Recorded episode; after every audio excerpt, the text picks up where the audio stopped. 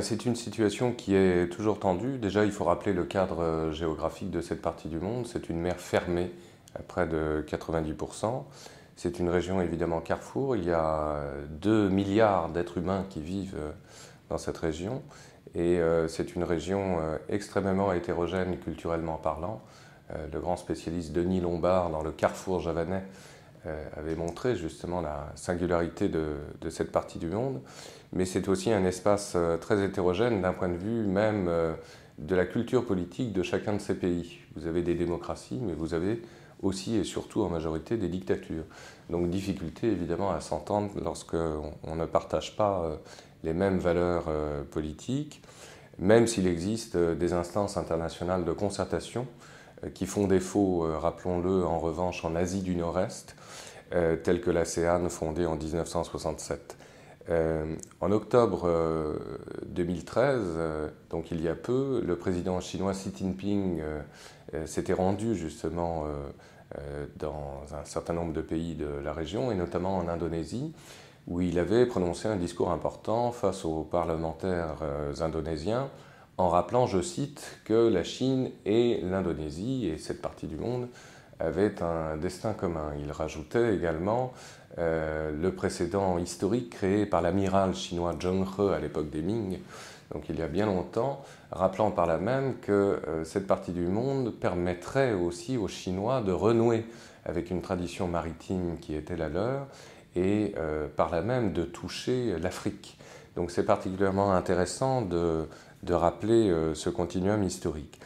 Et en même temps, euh, un destin commun, tous ne partagent pas évidemment cette idée parce qu'il y a des différends qui sont particulièrement nombreux et récurrents. Il y a, on le sait, deux grands problèmes récurrents, le contentieux autour des îles Spratly et le contentieux autour des îles Paracel. Euh, ces différents euh, s'accentuent du fait même euh, d'une interprétation souvent divergente d'un pays à l'autre par rapport à la notion même de plateau continental qui change totalement en fait la dimension des zones qui sont revendiquées d'un point de vue du contrôle des aires maritimes par les uns ou les autres. Et malgré la signature d'une déclaration euh, de code de bonne conduite entre la Chine et la plupart des pays de l'ASEAN en 2012, en réalité, il y a des incidents euh, tout à fait récurrents. Alors il faut rappeler un certain nombre de ces incidents. 2007, 2011, 2012, lorsque des patrouilleurs chinois ont sectionné des câbles que les Vietnamiens euh, avaient installés dans le but de forer les fonds marins. Euh, plus récemment également en 2014, toujours avec les Vietnamiens. En 2012, entre Manille et Pékin, il y avait eu également euh, des tensions très fortes euh, lorsque des pêcheurs s'étaient rendus dans des régions justement revendiquées par les deux pays. Donc, il y a toujours un problème endémique, si vous voulez. Alors, quels sont les enjeux de tout cela? Tout d'abord, des enjeux identitaires, surtout pour la Chine qui revendique justement euh, une zone euh, qu'elle appelle euh, la mer de Chine précisément, appellation que tous dans la région ne reconnaissent pas évidemment ainsi, ce qui est lourd de sens également. Et puis alors il y a des enjeux évidemment économiques, des ressources halieutiques qui sont particulièrement importantes, surtout dans une région où la croissance démographique continue.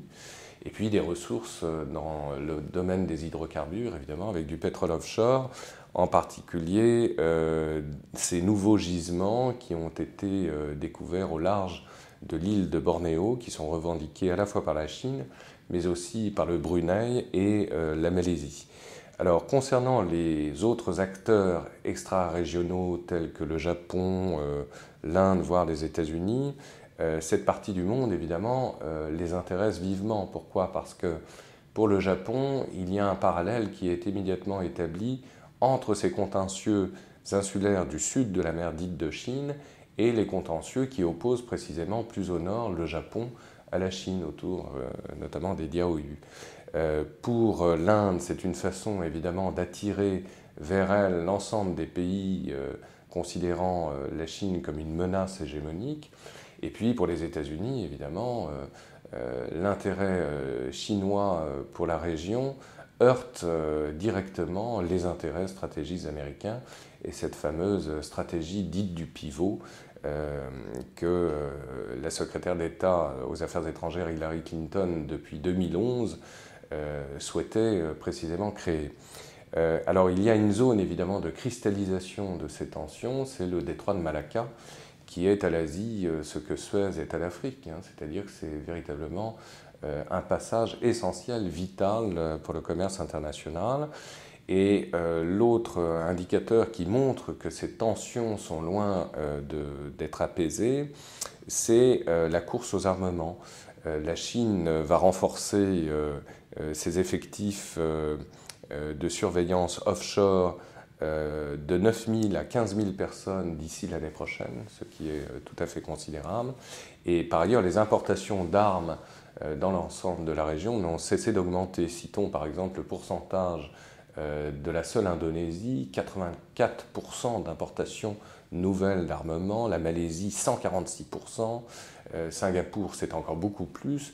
Bref, on est loin justement de trouver une solution pacifique euh, à l'ensemble de euh, ces tensions, même s'il existe encore une fois des euh, instances de, concertation et il y a fort à parier que lors de la prochaine réunion de la PEC qui se tiendra dans les prochains jours de novembre à Pékin, dans les coulisses, évidemment, ces tensions seront très certainement abordées.